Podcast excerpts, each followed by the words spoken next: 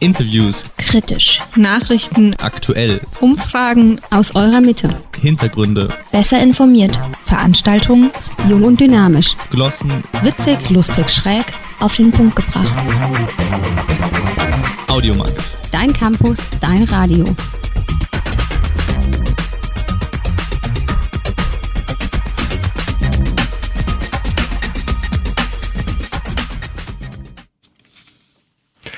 Hallo und herzlich willkommen zu Audiomax, dein Campus, dein Radio auf 103,4 Radio Darmstadt. Es ist wieder Februar und die Erde dreht sich noch und das bedeutet, wir waren wieder für euch auf der Spielwarenmesse in Nürnberg. Die Spielwarenmesse feiert dieses Jahr ihren 70. Geburtstag. Aus 68 Ländern kamen tausende Hersteller mit ihren Neuheiten auf die Messe. Natürlich findet man auf der Messe viel altbewährtes, aber auch viel Neues. 120.000 Neuheiten, um genau zu sein.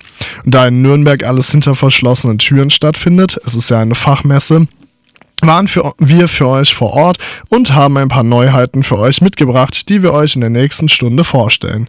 Außerdem gibt's für euch das Neueste vom Campus im Campus aktuell und Kurioses zum heutigen Tag in Es war einmal.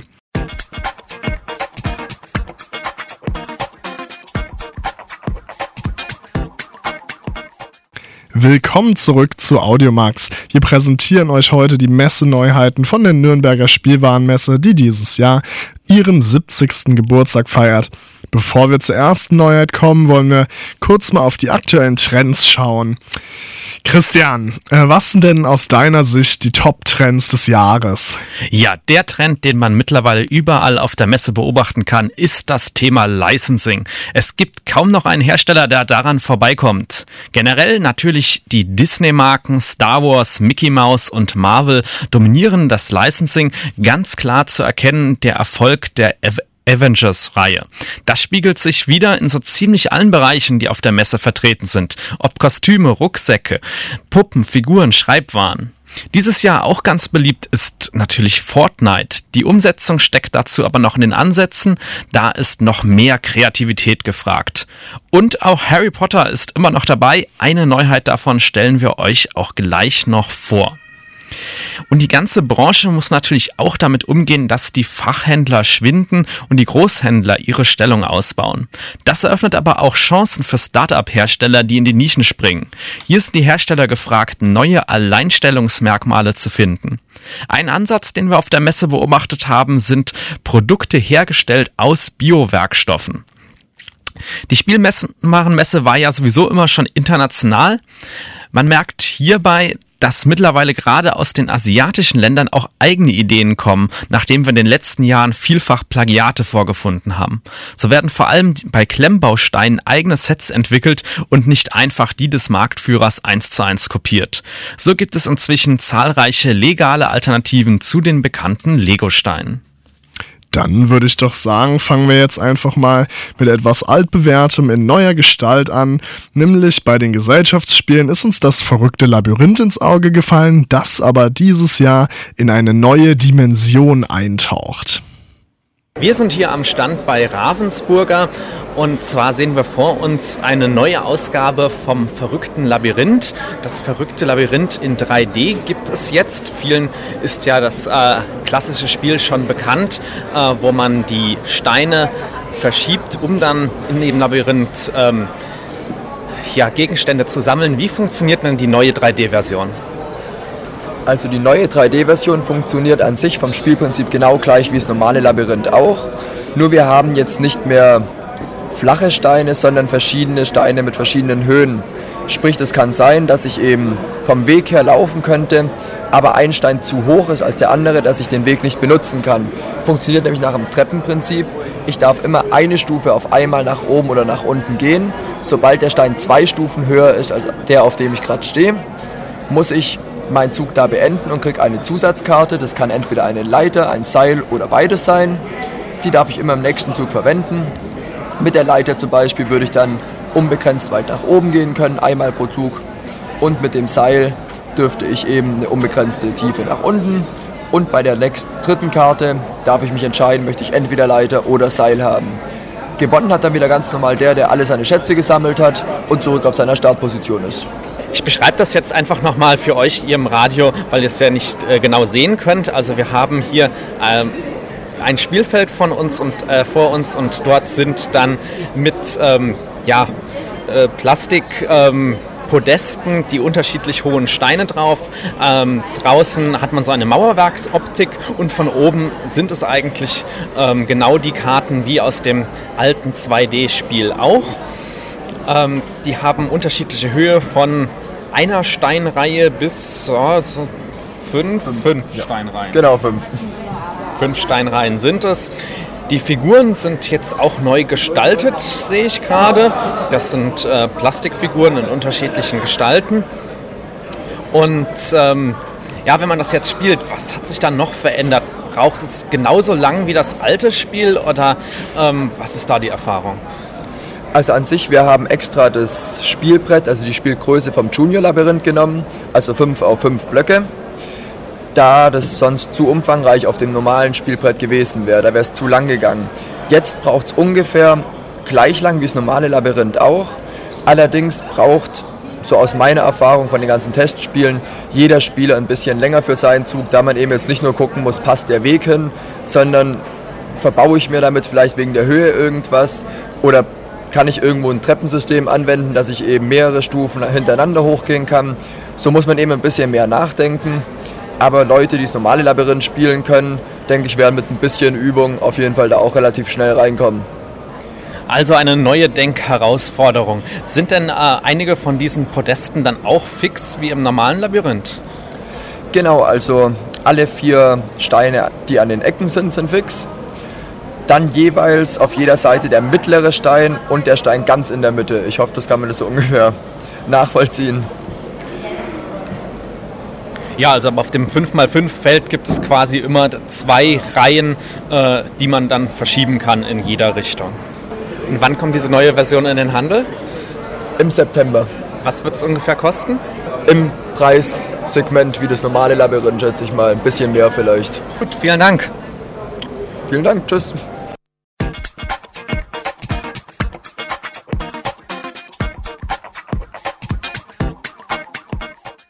Jetzt habt ihr das verrückte Labyrinth 3D kennengelernt, aber bei Ravensburger gibt es auch noch eine richtige Neuheit, die auch mit dem Toy Award ausgezeichnet wurde.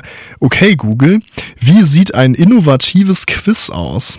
Ja, hier haben wir noch eine Neuheit Now, ein ähm, aktuelles Quiz und das hat auch den Toy Award dieses Jahr gewonnen. Was macht dieses Quiz denn aus?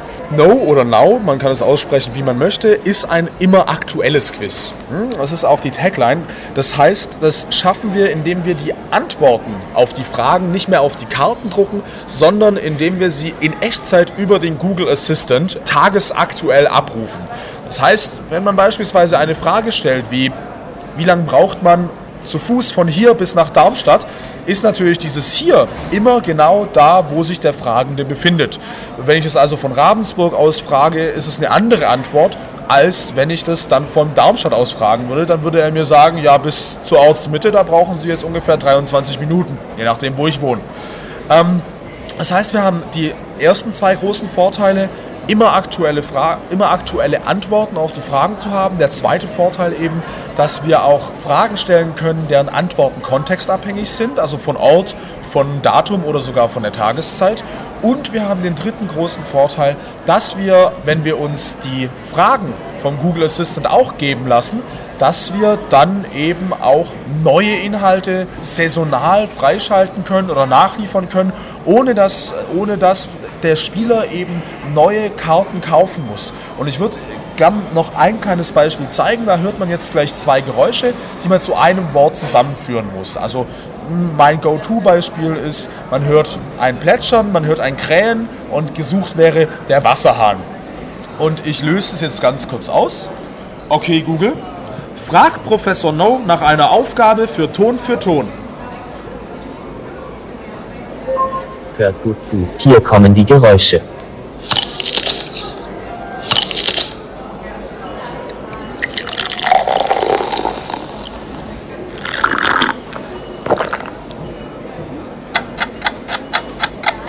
Das ist natürlich nur noch der Timer. Das Lösungswort lautet Apfelsaft. Genau, man hat erst gehört, es wird in irgendwas reingebissen. Eine Zwiebel wird es hoffentlich nicht sein. Äh, war also in dem Fall ein Apfel, hätte auch Birnensaft sein können. Da kann natürlich der Quizmaster dann auch sagen, okay, Birnensaft lasse ich in dem Fall auch gelten. Ähm, wer, wer mal keinen Empfang hat oder keinen Akku auf dem Handy, kann immer noch gut ein Drittel der Fragen spielen. Die sind dann nämlich offline spielbar. Man sieht es obendrauf auf der Karte ist ein WLAN-Symbol aufgedruckt oder eben nicht. Wir haben zwölf verschiedene Spielformen und wir bewegen uns trotzdem, wenn wir Punkte kriegen, immer noch auf einem Brett vorwärts. Genau, das so in der Kürze. Ja, also nochmal für unsere Radio-Zuhörer, die es ja nicht sehen, hier haben wir ein kreisrundes Spielbrett. Da sind in vier Farben Felder aufgedruckt, die zu unterschiedlichen Kategorien gehören. Was sind denn das für Kategorien? So, wir haben einmal die Wissenskategorie. Das ist bei einem Quiz klar.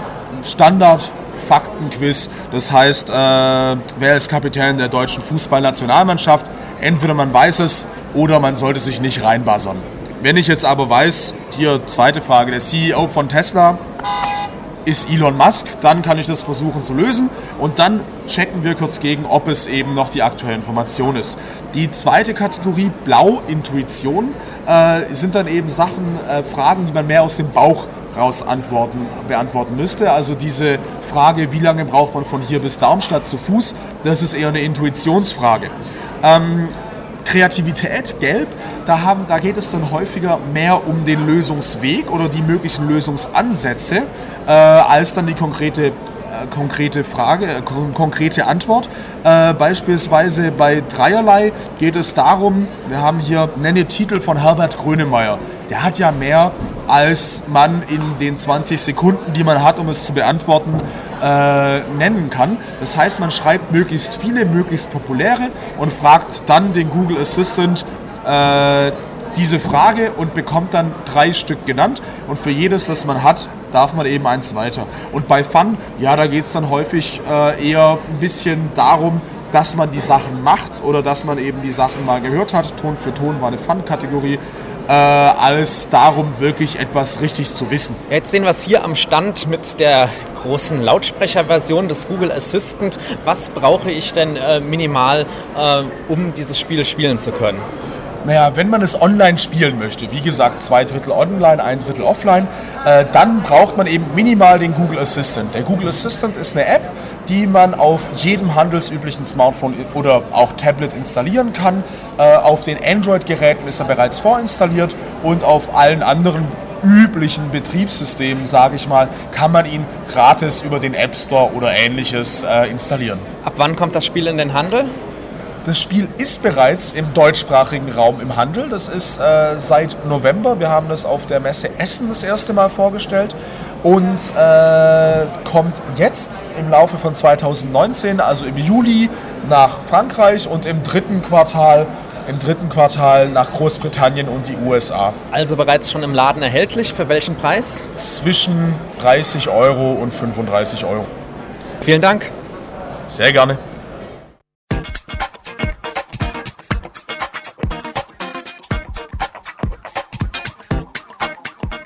Ihr seid noch bei Audiomax und mittendrin in unserem Rundgang über die Spielwarenmesse in Nürnberg. Ist euch das schon mal passiert? Sommerurlaub gebucht, zum Flughafen gefahren und dann wieder weggeschickt, weil euer Flieger überbucht ist?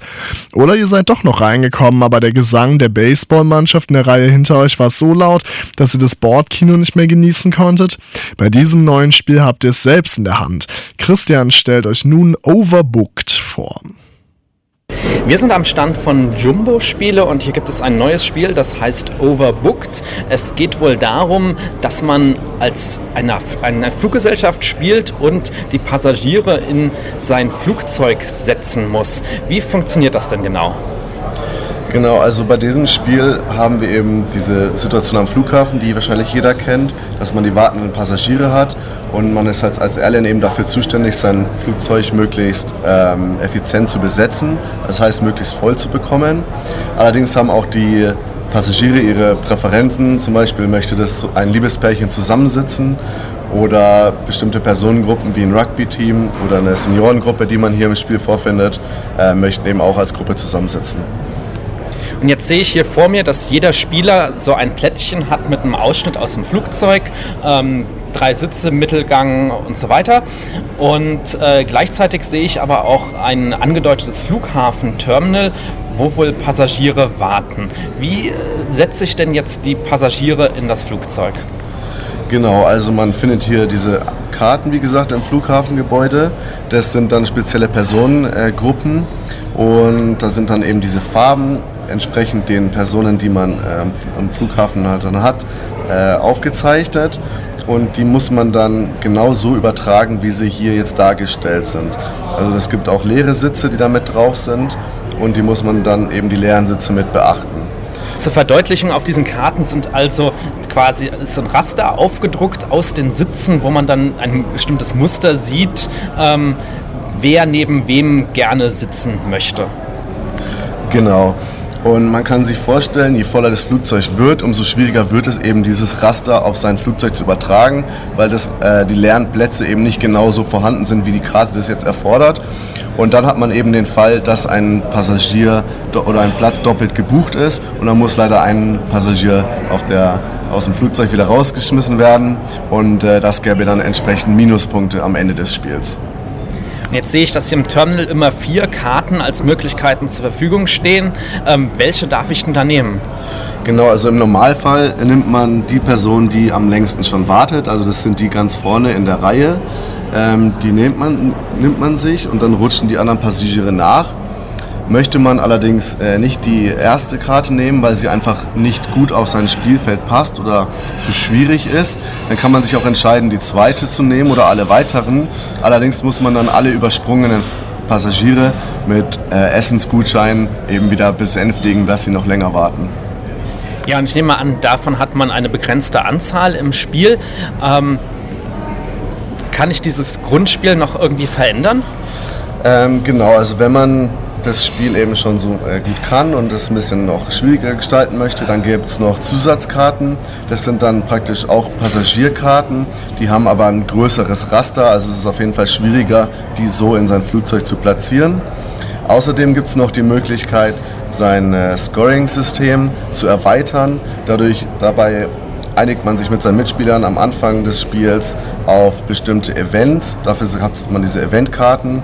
Und dann gibt es zum Beispiel Karten, da heißt es dann Lonely Christmas. Das ist dann leider so, dass äh, eine Liebespaar, was nicht zusammensitzen kann, wird dann eben mit Minuspunkten bestraft. Es gibt aber auch positive Karten, zum Beispiel Family Time heißt eine. Da bekommt man dann extra Punkte, wenn man eben ein Liebespaar mit einem Kind zusammensetzt, also eine Familie. Und so kann man das Spiel immer wieder anders gestalten und hat immer wieder andere Situationen, an denen man, für die man Punkte bekommt. Wie neu ist das Spiel? Ist das jetzt schon im Handel? Genau, also das ist jetzt diese Woche rausgekommen und ähm, ist dann praktisch ab jetzt dann im Handel verfügbar. Okay, vielen Dank. Ja, bitteschön, gerne.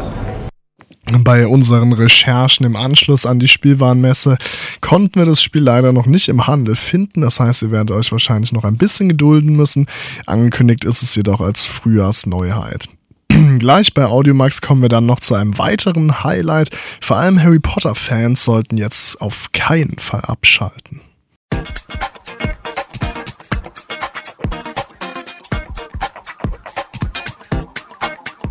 Ihr hört Audiomax, dein Campus, dein Radio auf 103,4 Radio Darmstadt mit den Neuheiten von der Spielwarenmesse 2019 in Nürnberg.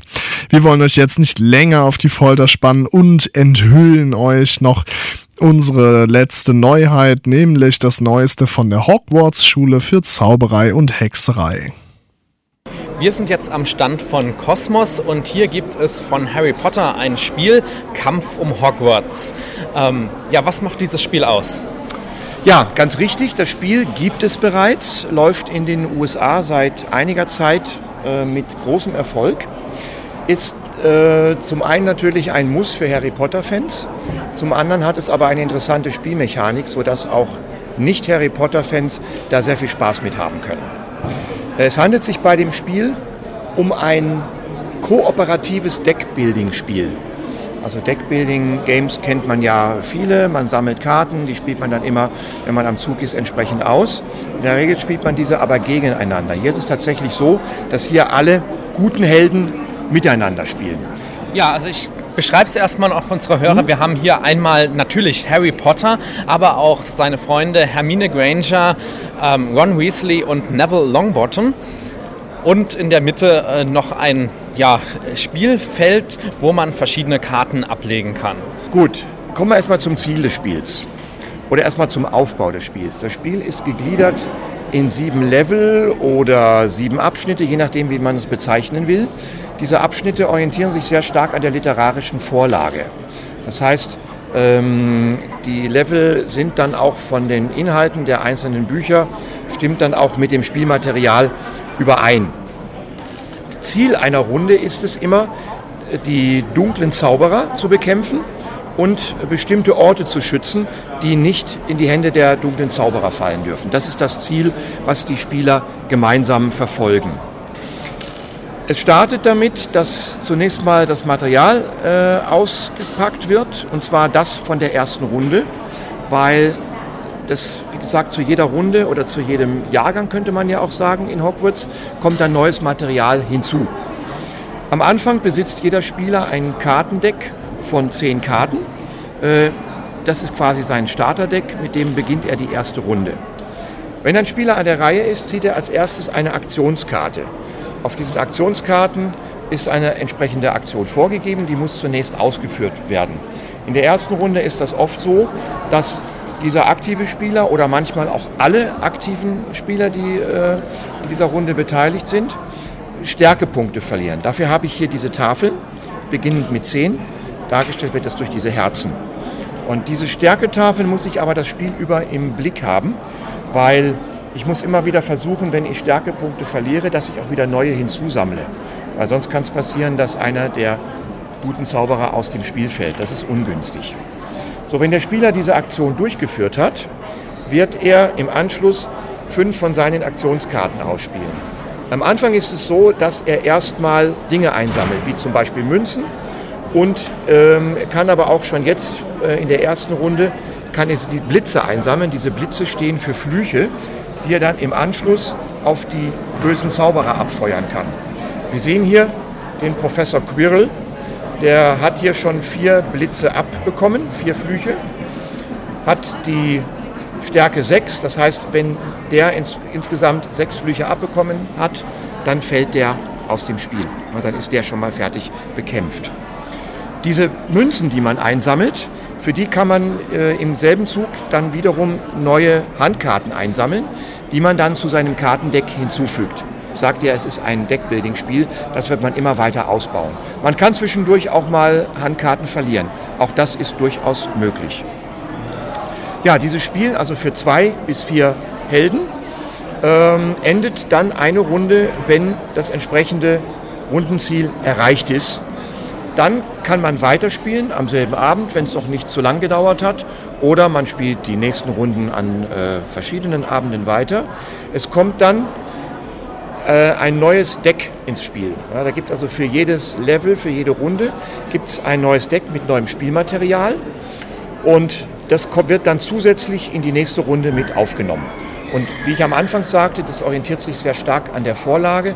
So haben wir beispielsweise bei dem Deck 4, was dann äh, zusätzlich kommt, eben Material, was sich mit dem Thema der Feuerkelch und dem Trimagischen Turnier beschäftigt, so wie das eben auch in dem Buch, äh, also im vierten Band, dann vorkommt.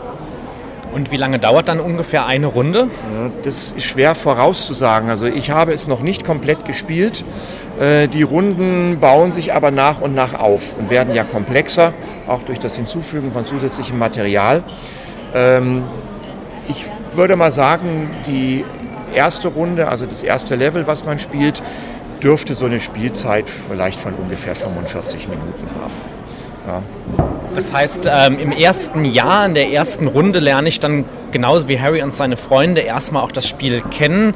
Ähm, schaffe dann, dass ich Münzen und Flüche sammle, baue mir die Fähigkeiten auf und werde dann, wie es eigentlich auch in den Büchern ist, von Jahr zu Jahr ähm, ja, weiß ich mehr, kann mehr anwenden und das wird dann auch komplizierter. Ja, genau so kann man sich das vorstellen. Ne? Man, die jungen Zauberer lernen mehr und mehr dazu, können mehr und von ihren Fähigkeiten können sie diese Dinge auch dann an den entsprechenden Jahrgängen oder Runden oder wie immer man das bezeichnen möchte, anwenden. Okay, ab wann ist es denn jetzt in Deutschland erhältlich? Also wir sagen grob ab Herbst. Es ist noch einige redaktionelle Arbeit bei dem Spiel erforderlich und deswegen ist es auch jetzt in dem aktuellen Katalog noch nicht abgebildet. Es ist dann bei den Herbstneuheiten wird es dann dabei sein. Weiß man schon, welchen Preis es ungefähr bekommt? Also geplant ist ein Preis von circa 50 Euro, aber auch das ist noch nicht ganz final. Okay, vielen Dank. Sehr gerne.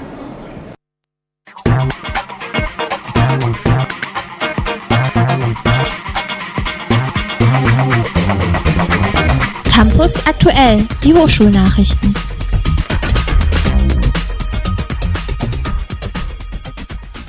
Ihr hört die Hochschulnachrichten vom 5. Februar 2019. Studierende vom Mediencampus der HDA präsentieren ihre Filme auf der Berlinale und Anti-Abschiebeindustrie ist Unwort des Jahres.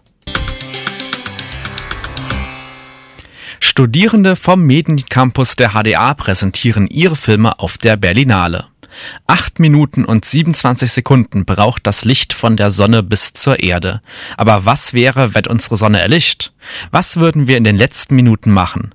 Diese Frage stellen die Motion Pictures Absolventen Matthias Kreter und Nikolaus Kronauer in ihrem Abschlussfilm 827. Die Hessische Film- und Medienakademie zeigt den Kurzfilm auf der 69. Berlinale unter dem Motto Hessen Talents. Darunter ist auch der Animationsfilm Lost Opinion von Alyssa Callas, Lea Schliebusch, Justus Schmidt und Cynthia Tepas, die Animation and Game studieren. Er spielt in einer trostlosen Welt ohne Meinungsfreiheit. Doch unter der Stadt wächst eine Kreatur heran, die schließlich an die Oberfläche tritt, um gehört zu werden. Ebenfalls aus dem Dieburger Studiengang Animation and Game kommt der Film Inhuman. Lena Dunsing, Niklas Schmidt, Konstantin Schorer und Isabel Strobel zeigen, wie sich ein Soldat verändert, wenn er tötet. Alle drei Filme werden am Mittwoch, den 13. Februar auf der Berlinale gezeigt. Anti-Abschiebeindustrie ist Unwort des Jahres. Eine aggressive Anti-Abschiebeindustrie sabotiere die Bemühungen des Rechtsstaates und gefährde die öffentliche Sicherheit.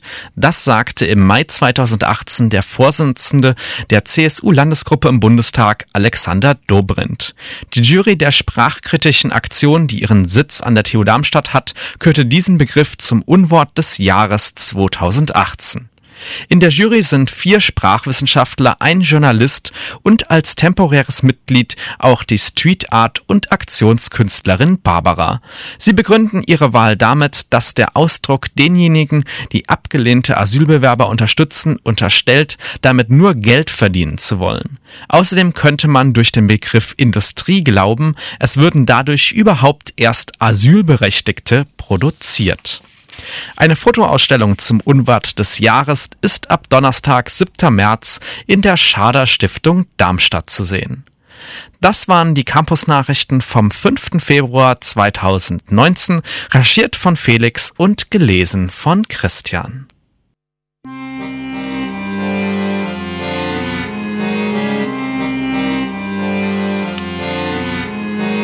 Es war einmal.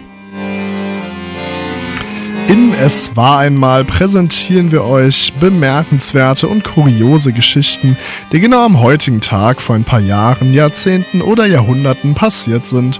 Heute Es war einmal für den 5. Februar 2019. 1637. Bei einer Versteigerung in Alkmaar erreicht die große Tulpenmanie in den Niederlanden ihren Höhepunkt. Wenig später kommt es zum ersten Börsencrash der Geschichte. Der Handel stoppt gänzlich, die Preise fallen um über 95 Prozent. 1936. Charlie Chaplins satirischer Stummfilm Modern Times hat in New York Premiere. Der Film, der eine Satire auf den Taylorismus in der Arbeitswelt darstellt, wird zu einem von Chaplins erfolgreichsten Werken. 1960. In Genf wird in Anwesenheit prominenter Kernphysiker das CERN-Proton-Synchrotron, ein Teilchenbeschleuniger, feierlich eröffnet. 1982 der deutsche Bundeskanzler Helmut Schmidt, SPD, gewinnt die von ihm wegen Differenzen mit dem Koalitionspartner FDP über den Bundeshaushalt 1982 gestellte Vertrauensfrage mit 269 zu 224 Stimmen. Gleich zwei Superstars aus der Fußballwelt feiern heute auch ihren Geburtstag. Cristiano Ronaldo wird bereits 34, der Brasilianer Neymar erst 27. Einen runden 50. Geburtstag darf zudem Bobby Brown feiern, der als RB-Sänger Ende der 80er große Erfolge feiern konnte.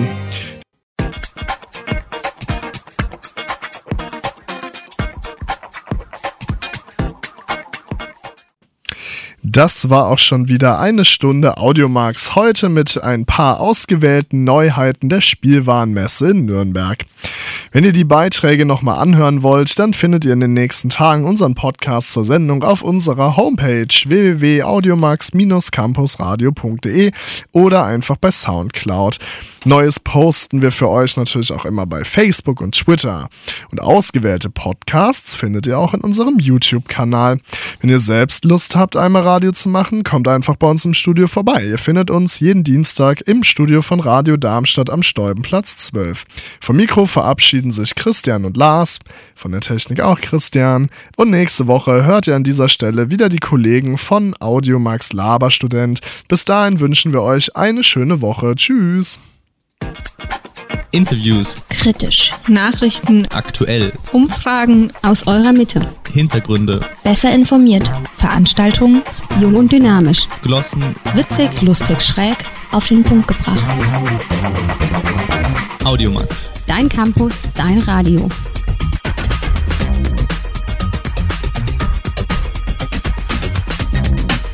Drei, zwei, eins, aus.